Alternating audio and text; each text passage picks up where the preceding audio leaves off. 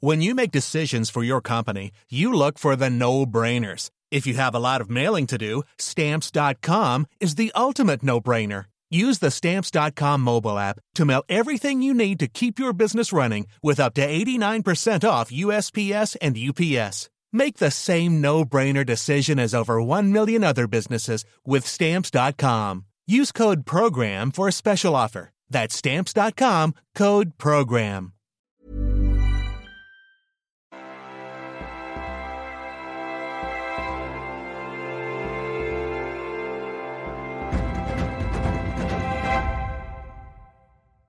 Bonjour à tous, bienvenue dans les belles figures de l'histoire. Notre belle figure de ce jour, c'est un saint pape, le pape Pie X. Une bonté rayonnante qui se voyait sur son visage avec une fermeté d'esprit qui lui vaudra d'être qualifié d'intransigeant par ses détracteurs. Mais c'est qu'il conjuguait la douceur et la force, ce qui est extrêmement rare. Tout son pontificat visera à conserver la pureté de la foi, alors que les fondements de l'Église étaient gravement menacés. Quel exemple nous, donne, nous donne-t-il pour notre monde actuel à la recherche de son âme? Eh bien, on en parle aujourd'hui avec le général Jacques Richoux. Bonjour mon général. Mes cher ami, bonjour. Merci d'être avec nous. Vous êtes donc général de réserve, arrière-petit-fils de René Bazin, une gloire littéraire, un académicien dont la biographie très célèbre de Pidis, justement, vient d'être rééditée chez Via Romana.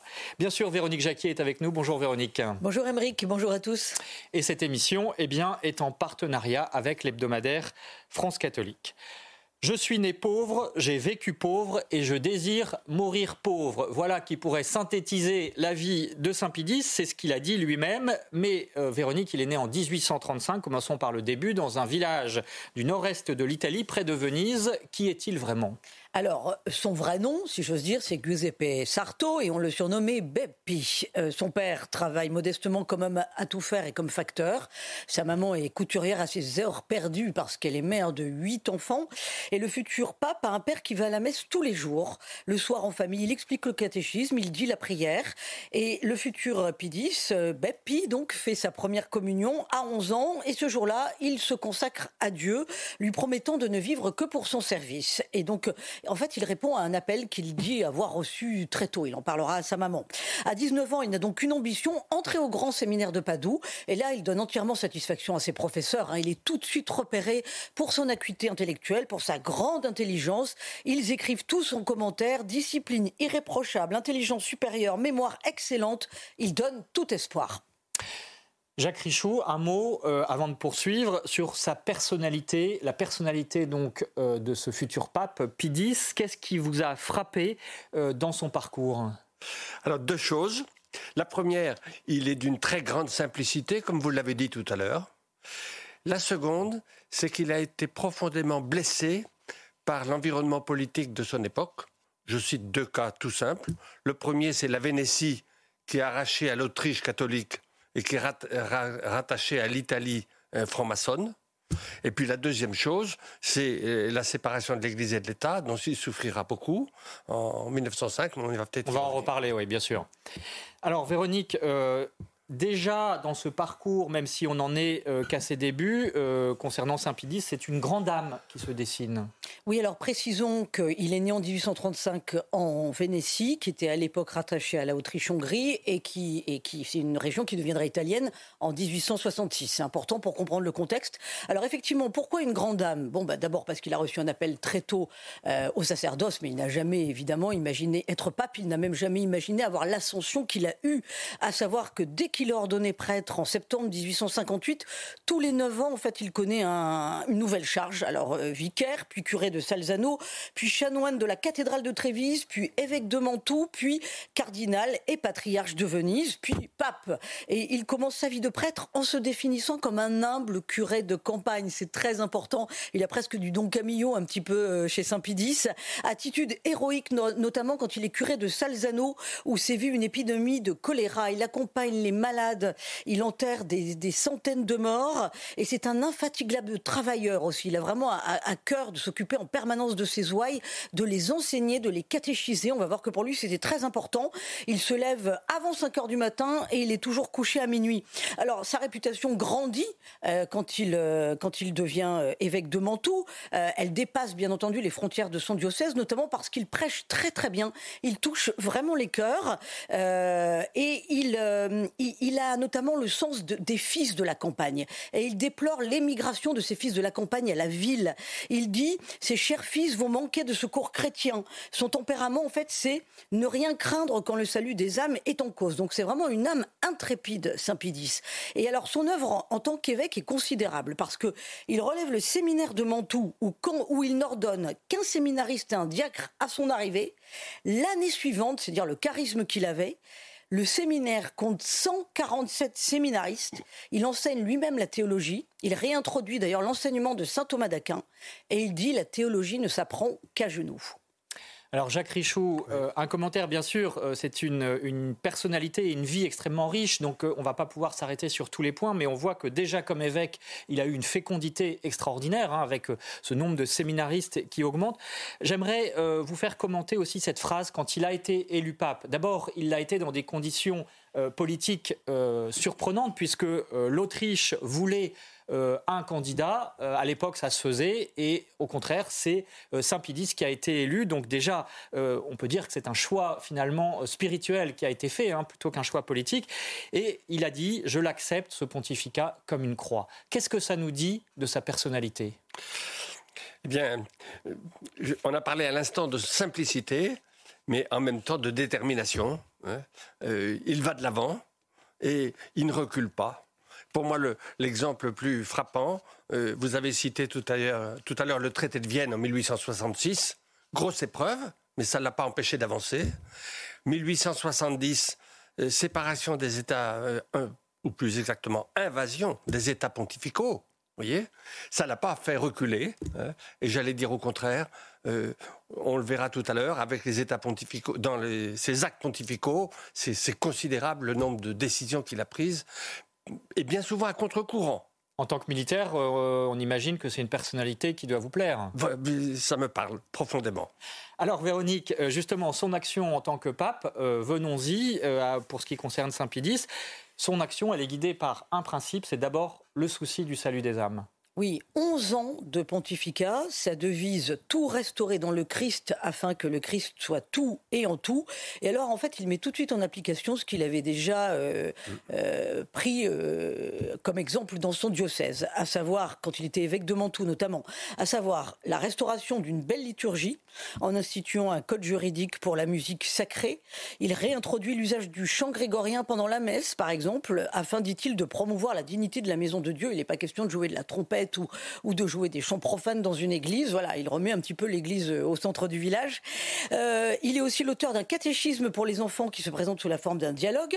Dans le domaine du droit, alors là, il donne l'impulsion pour la codification du droit de l'église, qui n'était pas centralisé en fait, qui n'était pas ordonné. C'est un travail de titan. Tous les papes se, enfin, se reculaient. Ils savaient tous qu'il fallait se lancer dans, cette, dans, dans ce travail. Et puis tous reculer. Lui, il a eu l'audace de dire allez, on y va. Ça va être fini d'ailleurs euh, après sa mort euh, en 1917. Et puis ensuite, ce qui marque ce pape, c'est que Pidis, c'est le pape de la communion fréquente dans un monde où l'on ne communiait que rarement.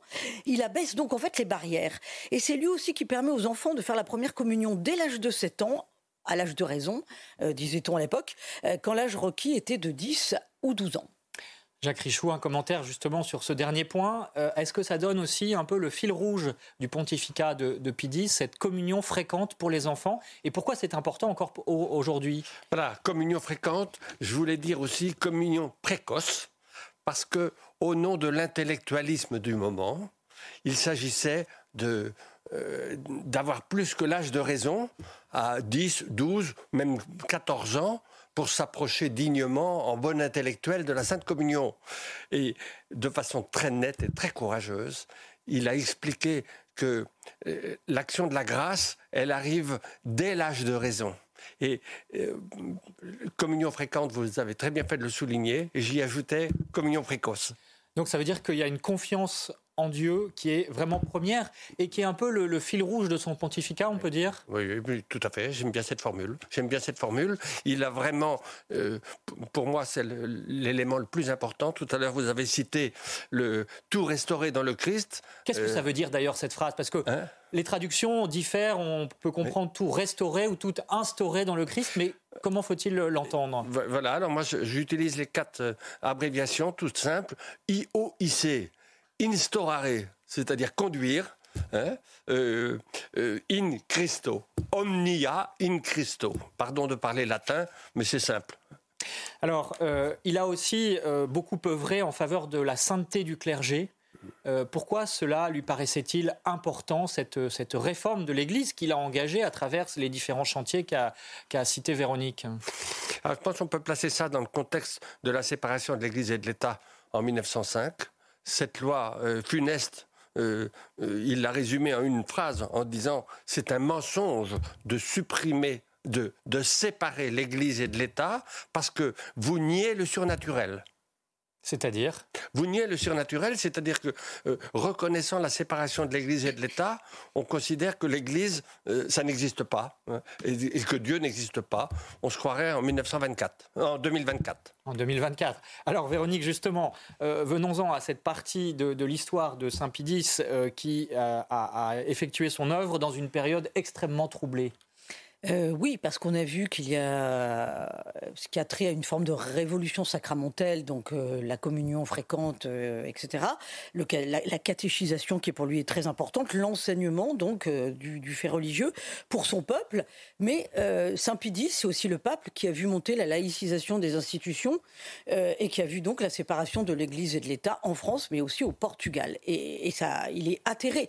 Et il voit aussi la montée du socialisme. Alors sur le plan politique, mois après son, accession au trône de Saint-Pierre, euh, il écrit un motus proprio pour définir les principes d'une action populaire catholique. Il dit qu'il faut que les, les catholiques soient au rendez-vous de la politique.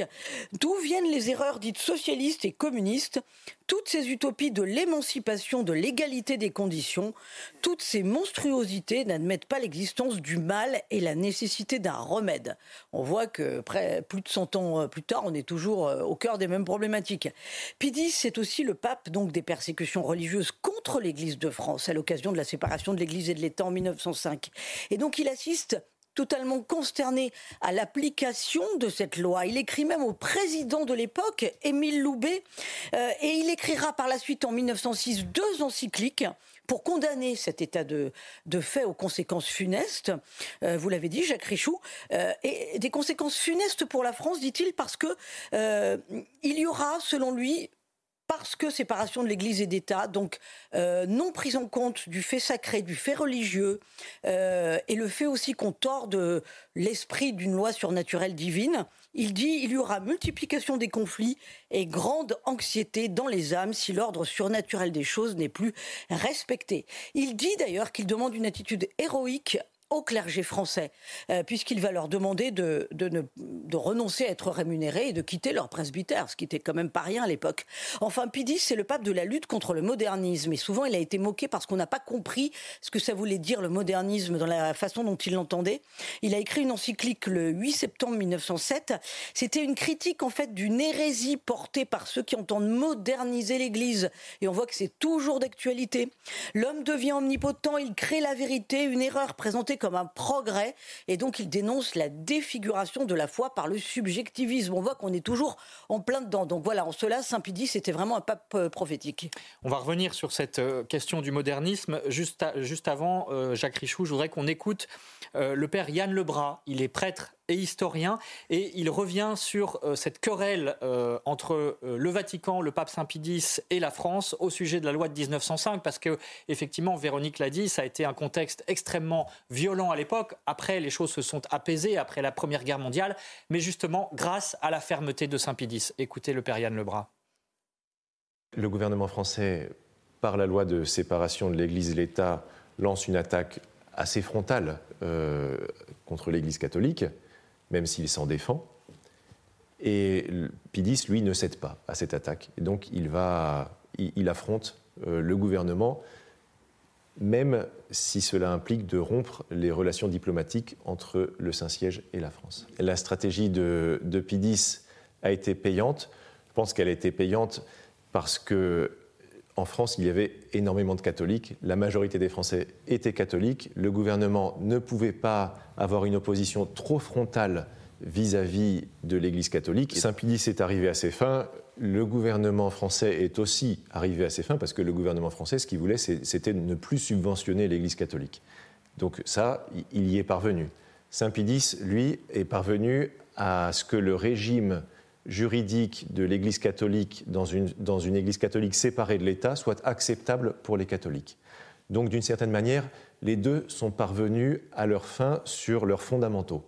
C'est-à-dire que l'accord qui a fini par être trouvé après la Première Guerre mondiale était acceptable tant pour l'Église catholique que pour le gouvernement français qui voulait la séparation des Églises et de l'État. Alors Jacques Richoux, une réaction là-dessus, évidemment, c'est un moment euh, crucial hein, dans le pontificat euh, de Pidis. Est-ce qu'on peut dire finalement c'est un bon accord et surtout que la fermeté de Saint Pidis euh, a payé? Alors, vous me faites penser à sa condamnation du sillon. Je peux en dire un mot. Hein. Une œuvre apostolique au départ créée par un jeune polytechnicien brillant comme tout, et puis finalement, on tombe dans une utopie complètement chimérique, là je reprends les mots d'ailleurs euh, de Saint-Pédis, hein, une utopie euh, chimérique, euh, le règne de l'amour et de la justice. Un peu idéaliste en fait, si je résume. Bah, complètement idéaliste. idéaliste, mais utopique et, et, en fait diabolique, parce que ça supprime, ça supprime tout l'ordre surnaturel, comme vous l'avez dit, Véronique, il y a un instant. Et par conséquent, oui, cette condamnation du sillon en 1910, a été, une opération très ferme, mais cette fermeté a payé parce que ça a permis, comme vous l'avez dit, après 1918, de calmer les choses. Il y a une phrase, euh, toujours dans le domaine politique, euh, s'agissant de Saint-Pidis, qui est intéressante. Il disait Il y a un seul parti en politique, le parti de Dieu. Qu'est-ce que ça veut dire? Comment vous le traduisez? Euh, Tout restaurer dans le Christ, c'est-à-dire, il ne faut pas se masquer, il, ne faut pas mentir, il ne faut pas se taire, mais il faut euh, dire les choses comme elles sont. Il faut que les catholiques assument de l'être. Et, il faut euh, absolument sortir du bois. C'est tout à fait d'actualité. Alors Véronique, euh, Qu'est-ce qui a valu à Saint-Pidis d'être canonisé hein, Parce qu'effectivement, euh, c'est quand même sa sainteté qui est en jeu, hein, la sainteté d'un pape et aussi donc de son gouvernement, d'une certaine manière alors ses vertus, les, charges bien entendu qu'il a assumées, mais euh, il faut tout d'abord dire un mot de, de, Pidis et de ses derniers jours. Euh, il a vu arriver la, grande guerre de 14-18, il s'en affligeait terriblement d'ailleurs bien entendu, et son dernier acte pontifical fut une lettre apostolique aux catholiques du monde entier qu'il a réussi à écrire le 2 août 1914. C'est vraiment un cri de douleur où il exhorte les prêtres à organiser dans toutes les paroisses des prières publiques, et vraiment il s'inquiète pour, pour ses fils pour ses fils et pour le salut de tous les peuples. Euh, 18 jours plus tard, euh, il est affecté par une bronchite et il euh, rend l'âme à, l'âge de 80 ans. Et donc l'Église l'a porté sur les autels bien pour, toutes les vertus que nous avons énoncées pendant cette, émission, parce que ça a été aussi un pasteur d'âme euh, qui n'a jamais lâché, qui a été intransigeant, on l'a vu lors de la séparation de l'Église et de l'État en France, et qui dira aussi que Jésus-Christ est le centre de toute institution et activité humaine. Et ça, il l'a dit et redit, même au, risque d'être moqué à l'époque. Et il a été béatifié par Pie XII en 1951 et canonisé par le même pape trois ans plus tard, c'est allé très vite, hein, en 1954. Il y avait, le 29 mai 1954, 800 000 personnes pour assister à la cérémonie de sa canonisation place Saint-Pierre. C'est dire à quel point il était aimé. On l'appelait aussi le pape au grand cœur. Et il repose, vous voyez l'image, dans la basilique Saint-Pierre, dans un sarcophage de bronze où il y a un vitrage. Voilà, peut-être une dernière question, Jacques Richoux, justement sur les mots de Pie XII, euh, parlant donc de son prédécesseur, Saint Pie Il a dit de lui que euh, c'était un guide pour les hommes d'aujourd'hui, un apôtre de la vie intérieure pour affronter, disait-il, euh, le combat des générations à venir. C'est ça qu'il faut retenir de Pidis. C'était un pacte de combat, mais c'était aussi un, apôtre de la vie intérieure. J'aime bien derrière formule apôtre de la vie intérieure, bien sûr. vous avez bien fait d'évoquer l'installation de ce sarcophage à Basilique Saint-Pidis, euh, devant lequel j'ai pu me recueillir euh, lors de la canonisation de euh, Charles de Foucault et je ne peux pas m'empêcher de faire un lien entre les deux, parce que tous les deux, ils savaient appeler un chat un chat. Voilà, c'est ce qu'on retiendra euh, de Saint-Pédis, mais bien sûr, il y aurait beaucoup d'autres choses à dire, Véronique, et euh, pour cela, eh bien, il faut renvoyer à un certain nombre d'ouvrages de référence. Alors la superbe biographie, vraiment, parce que moi je l'ai lu et je me suis régalé, que lui a consacré donc le grand romancier René Bazin et qui vient d'être réédité aux éditions Romana, Saint-Pidis, avec une préface du cardinal Robert Sarra, voyez, vous voyez s'afficher à l'écran la couverture. Il y a aussi une petite vie de Saint-Pidis par Xavier Lecoeur chez Desclés de Brouwer.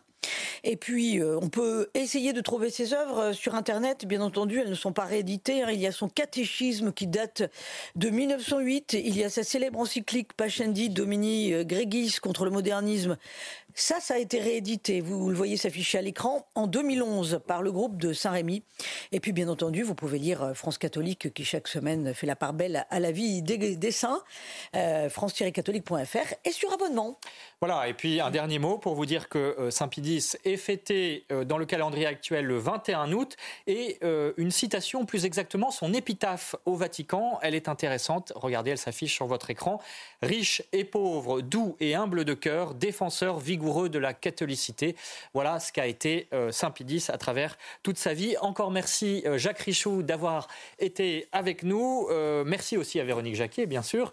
Et merci à Benjamin Cunéo, aux équipes techniques CNews. À suivre demain dans Enquête d'esprit à 13h, eh bien, nous parlerons des musulmans convertis au christianisme. Pourquoi ont-ils choisi le Christ? C'est la question que nous nous, poserons. Vous serez donc au rendez-vous, je l'espère. Et puis bien sûr, en attendant, l'info continue sur CNews.